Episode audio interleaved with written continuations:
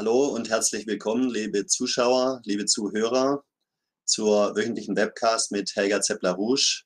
Heute ist Mittwoch, der 12. Dezember 2018 und wir gehen gleich in die sehr, also sehr sich entwickelnden Themen. Die Ereignisse überschlagen sich ja gerade, besonders in Frankreich. Ähm, da hat es unter anderem letzten Abend, letzte Nacht in Straßburg einen Anschlag gegeben. Und insgesamt sind die Entwicklungen in Frankreich in den letzten Tagen und Wochen sehr turbulent mit den gelben Westen. Helga, vielleicht kannst du uns da auf die letzten Entwicklungen, auf die wichtigsten äh, Fokuspunkte in Frankreich bringen. Ja, dieser Anschlag, den du erwähnst, äh, ist natürlich ähm, eine schreckliche Sache. Man muss sehen, äh, der unmittelbare Effekt ist natürlich jetzt, dass ähm, äh, ein Notstand verhangen worden ist in den größeren Städten. Und das, wie sich das jetzt auf die Demonstrationen der Gelbwesten auswirkt, ähm, wird eine sehr interessante Frage sein. Aber wir haben ja in den letzten vier Wochen äh, etwas, einen Erdrutsch in Frankreich erlebt, wo Macron, der als der Präsident der Reichen inzwischen äh, gesehen wird, weil er nur äh, Steueränderungen gemacht hat, die die Reichen begünstigen und die Armen halt äh, völlig ignoriert haben. Das hat eine Explosion von Wut in Frankreich äh, zur Folge gehabt, die sich seit Jahrzehnten äh, aufgebaut hat. Und äh, im Grunde hat Macron mit seiner Rede vor zwei Tagen äh, total äh, weitgehend kapituliert, äh, indem er praktisch versprochen hat, die Mindestlöhne äh, anzuheben um 100 Euro, die Renten zu erhöhen, äh, die Steuern nicht zu erheben. Und das ist natürlich schon ein gravierender Beweis, dass das neoliberale Paradigma scheitert. Und äh, in Italien, äh, was ja von Macron und der EU in der letzten Zeit äh, total drangsaliert worden ist, dass sie ihre Sparpolitik, ihre Austeritätspolitik, äh, die von der EU verordnet wurde, beibehalten müssen. Da gibt es jetzt natürlich mehrere Webseiten, die sagen, ja, also äh, jetzt äh, hat Macron, wenn er alle Versprechen, die er da gemacht hat, das würde ungefähr 14 Milliarden Euro kosten und damit wäre das äh, Haushaltsdefizit in Frankreich 3,4 Prozent. Äh, also selbst über die Maastricht-Kriterien ähm, hinaus, also nicht die Stabilitätspakt-Kriterien. Und die EU und Macron hatten ja noch zuvor von Italien verlangt, dass sie ihr Defizit auf 2 Prozent runterschrauben, was natürlich die Konterregierung abgelehnt hat.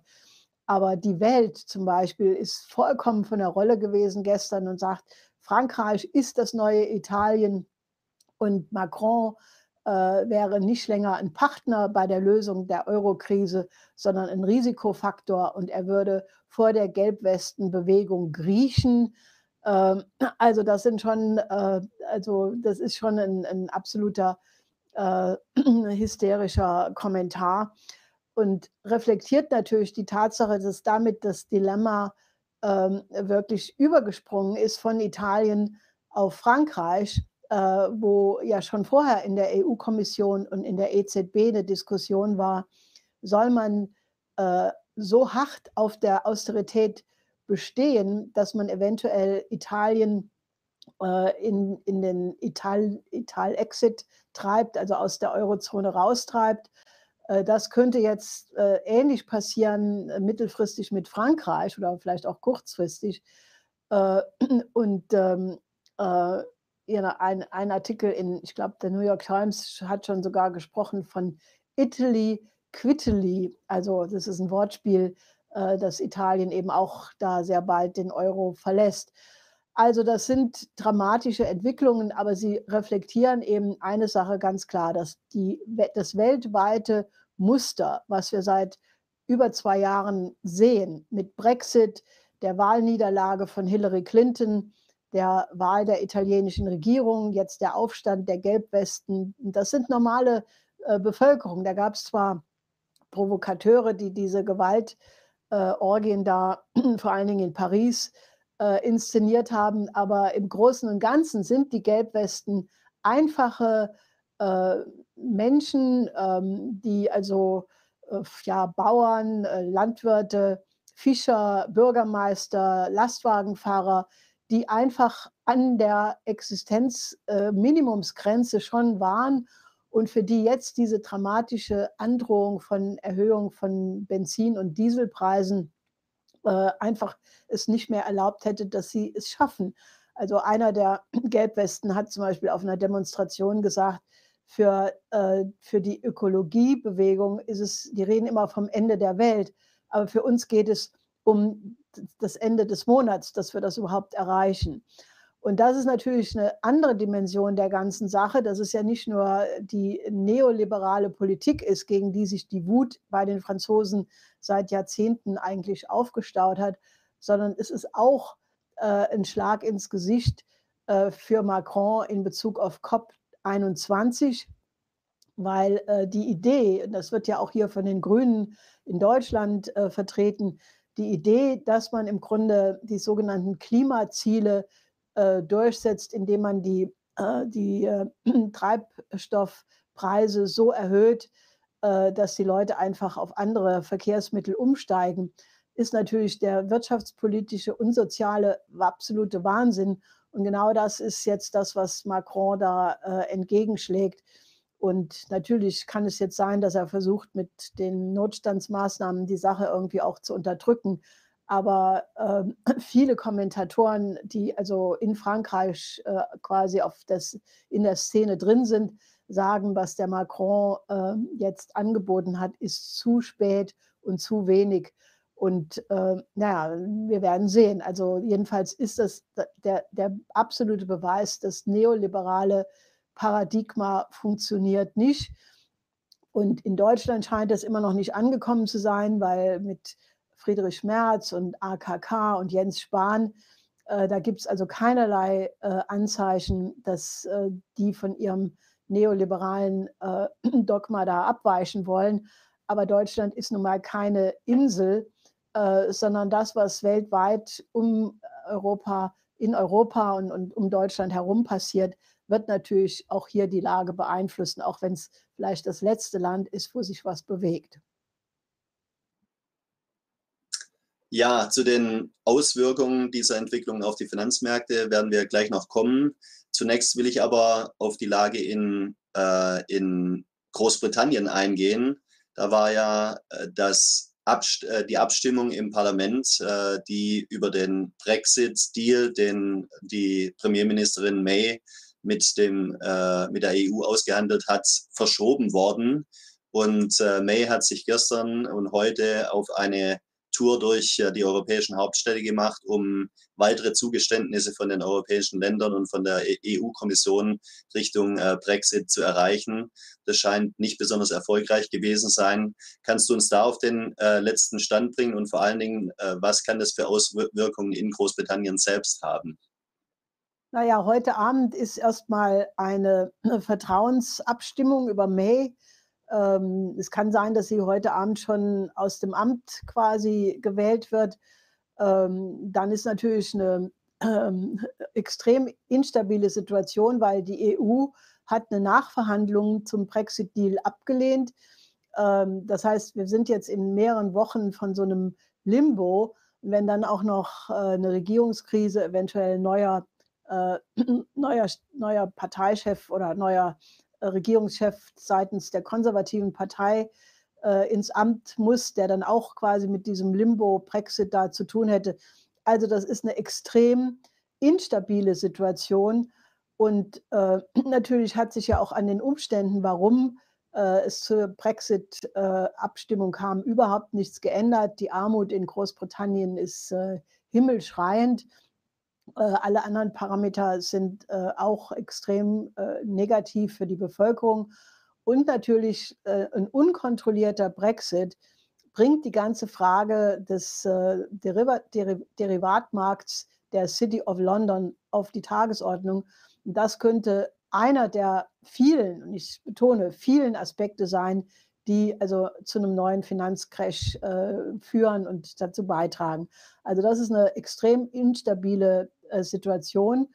Und äh, sehr wichtig in dem Zusammenhang ist auch äh, die Tatsache, dass sich jetzt herausgestellt hat, dass diese Integrity Initiative, also diese extrem dubiose, also ja, wie soll man das nennen, also eigentlich eine geheimdienstliche ähm, Manipulations ähm, äh, Think Tank oder wie auch immer man das nennen soll, die hat jetzt äh, massiv gegen Jeremy Corbyn, also gegen den Oppositionsführer in Großbritannien, Großbritannien operiert.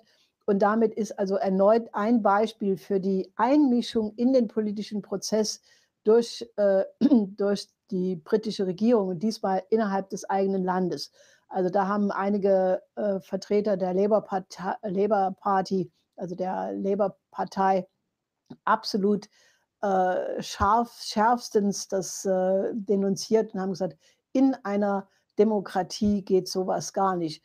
Aber das haben wir schon öfter gehört. Mal sehen. Also es kann wirklich zu Neuwahlen kommen, es kann zu einem Wahlsieg von Corbyn führen. Also auch dramatischste Entwicklungen äh, in Frankreich, in Großbritannien. Also Europa ist wirklich in einem, in einem chaotischen Prozess. Ja, und äh, das hat seine Auswirkungen auf die internationalen Finanzmärkte und äh, verschiedene andere Entwicklungen auch.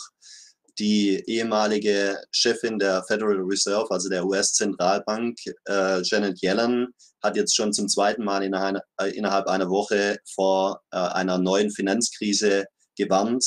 Vielleicht kannst du uns da auf die neuesten Entwicklungen, auf den neuesten Stand bringen und äh, das in den Zusammenhang mit den weltweiten politischen Entwicklungen bringen.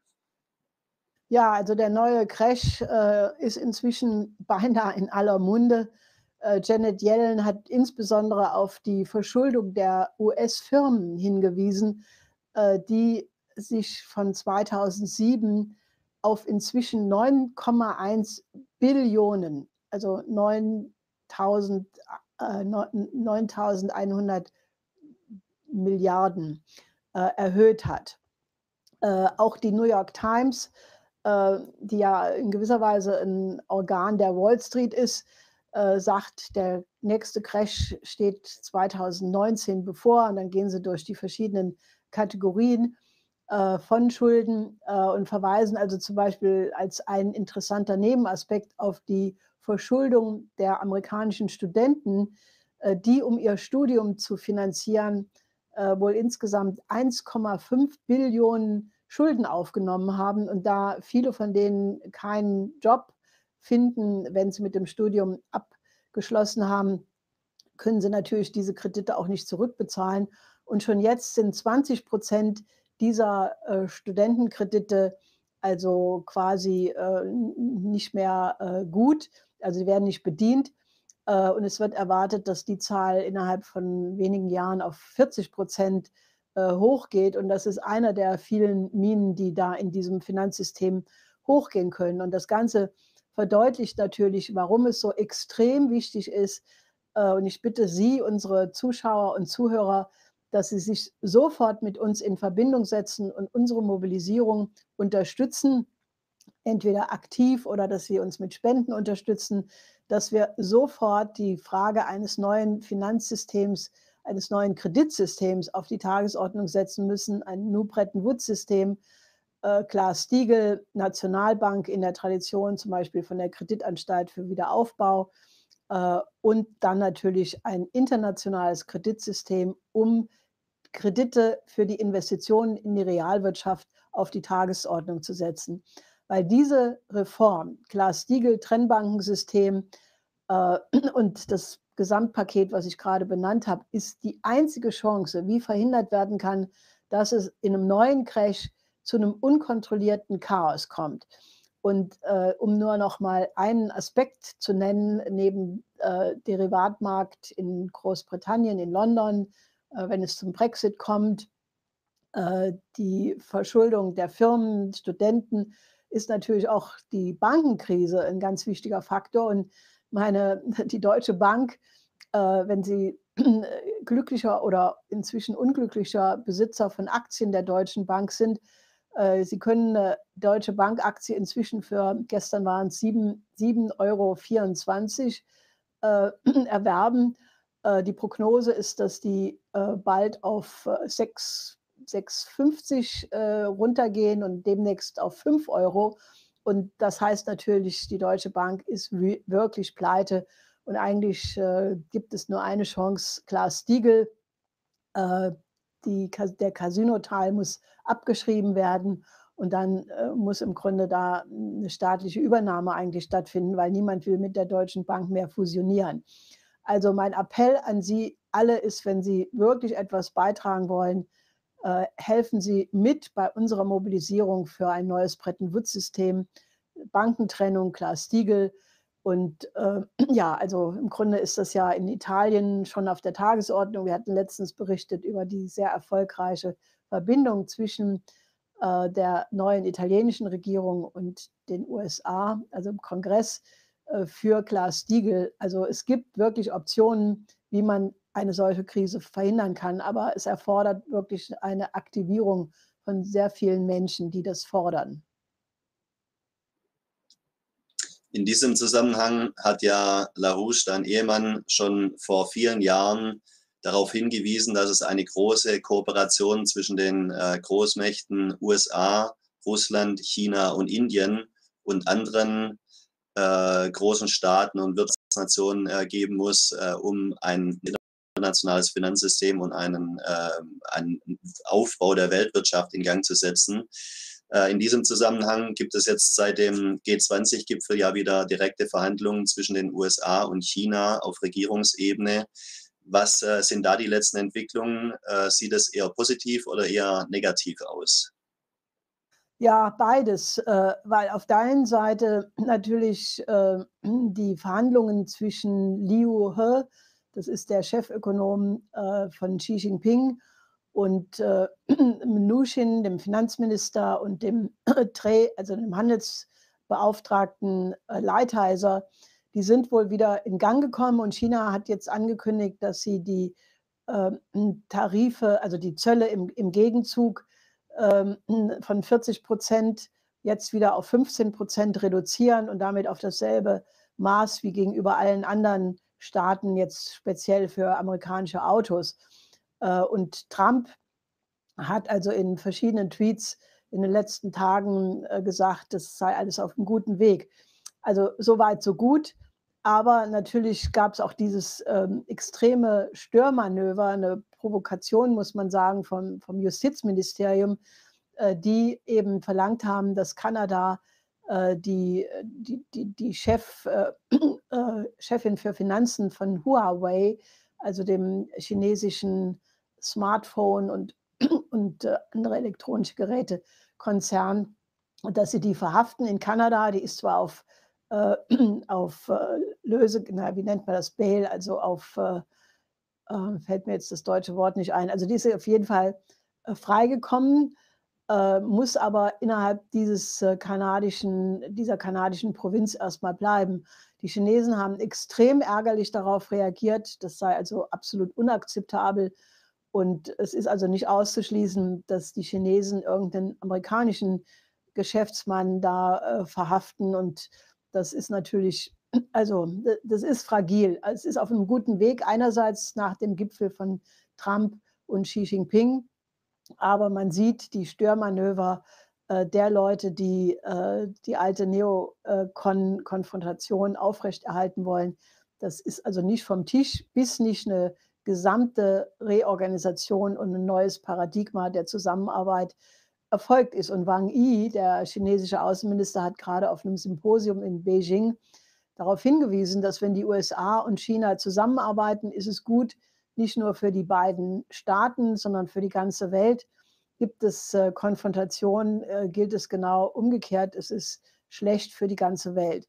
Also das ist äh, noch nicht aus, dem, aus den gefährlichen Wässer, Gewässern. Aber äh, so eine Zusammenarbeit, positive Zusammenarbeit, bietet sich ja vor allen Dingen auch in der Raumfahrt an. China hat ja vor einigen Wochen ein äh, Mondlande äh, losgeschickt, die äh, jetzt in diesen Tagen in die Mondumlaufbahn einschwenkt und ähm, dann auf der Rückseite des Mondes landen soll. Äh, kannst du da noch einiges dazu sagen, auch was den Geist der internationalen Zusammenarbeit in den Hochtechnologien angeht?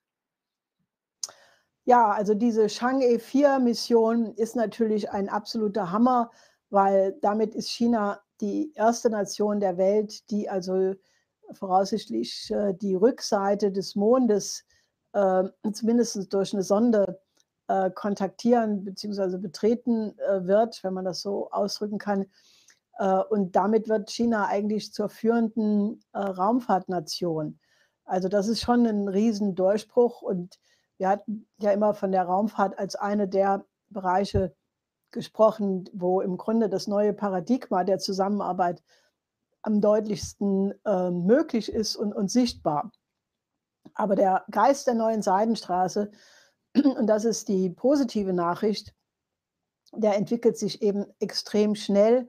Also gerade in den letzten Tagen haben mehrere große Konferenzen stattgefunden, äh, die um die Zusammenarbeit der Seidenstraße sich drehte. Also etwa in Algerien. Die wollen, dass Algerien das Öffnungstor wird äh, für die ganze Kooperation mit äh, Afrika. dann in Serbien, da ging es um Balkan und die neue Seidenstraße. der Herr Steinmeier war eine Woche in China und hat, hm, weiß nicht, man muss mal abwarten, was letztlich dabei herauskommt, aber er hat neben seinem üblichen äh, Reden über Menschenrechte, äh, wo ich immer schon darauf hingewiesen habe, dass China das meiste für die Überwindung oder für die Verbesserung der Menschenrechte getan hat, weil sie eben 800 Millionen Menschen aus der Armut befreit haben. Und äh, Steinmeier hat aber diesen äh, innerlichen äh, Zusammenhang nicht hergestellt, hat aber wohl betont, äh, die große Leistung und der große Erfolg ähm, Chinas bei der äh, Überwindung der Armut für, für Hunderte von Millionen Menschen, immerhin. Aber wirklich äh, fantastisch war eine Rede, die der italienische Finanzminister Tria gehalten hat auf einer Konferenz in Rom, äh, wo er gesagt hat, dass die neue Seidenstraße der Zug ist, auf den Italien aufspringen muss, dass das der absolute Treiber ist für die italienische Wirtschaft. Und ähm, da Trier äh, als junger Student von 77 bis 79 äh, in Beijing äh, sich aufgehalten hat. Der spricht also fließend Mandarin, Chinesisch und hat also darauf hingewiesen, dass das China von damals und das China von heute zwei vollkommen verschiedene Welten sind. Das kann ich also absolut nur bestätigen. Ich war selber ja auch 71 das erste Mal in China, also noch während der Kulturrevolution 77 war natürlich dann unmittelbar danach. Und damals war China wirklich, wirklich ein vollkommen anderes Land. Arm, äh, die Leute waren, äh, ja, sie hatten eine Mahlzeit oft nur, sie waren politisch äh, unterdrückt. Die, das Terrorregime der Roten Garden hat die Bevölkerung also in Angst und Schrecken versetzt. Und davon ist natürlich absolut nichts mehr zu, zu spüren, sondern durch die Öffnung äh, die Politik der Öffnung von Deng Xiaoping hat China in den letzten 40 Jahren eine beispiellose Erfolgsgeschichte geliefert mit 9,5 Prozent jährlich, ohne Krisen, ohne, ohne Unterbrechung, weil sie eben ökonomisch offensichtlich was richtig machen, was der Westen eben nicht richtig macht. Und alle hysterischen Anti-China-Tiraden, die man jetzt von allen möglichen sogenannten Thinktanks hört oder auch verschiedenen Artikeln, äh, kommt nicht um den Tatbestand herum, dass die chinesische Wirtschaft extrem äh, effektiv ist, dass, wie gesagt, also die Menschenrechtssituation, äh, gerade was die Armut angeht, in China sehr viel besser aussieht als zum Beispiel in Europa, wo wir 90 Millionen Arme haben, äh, aber nirgendwo äh, ein Programm zu sehen ist, äh, das das Ziel hätte, diese Armut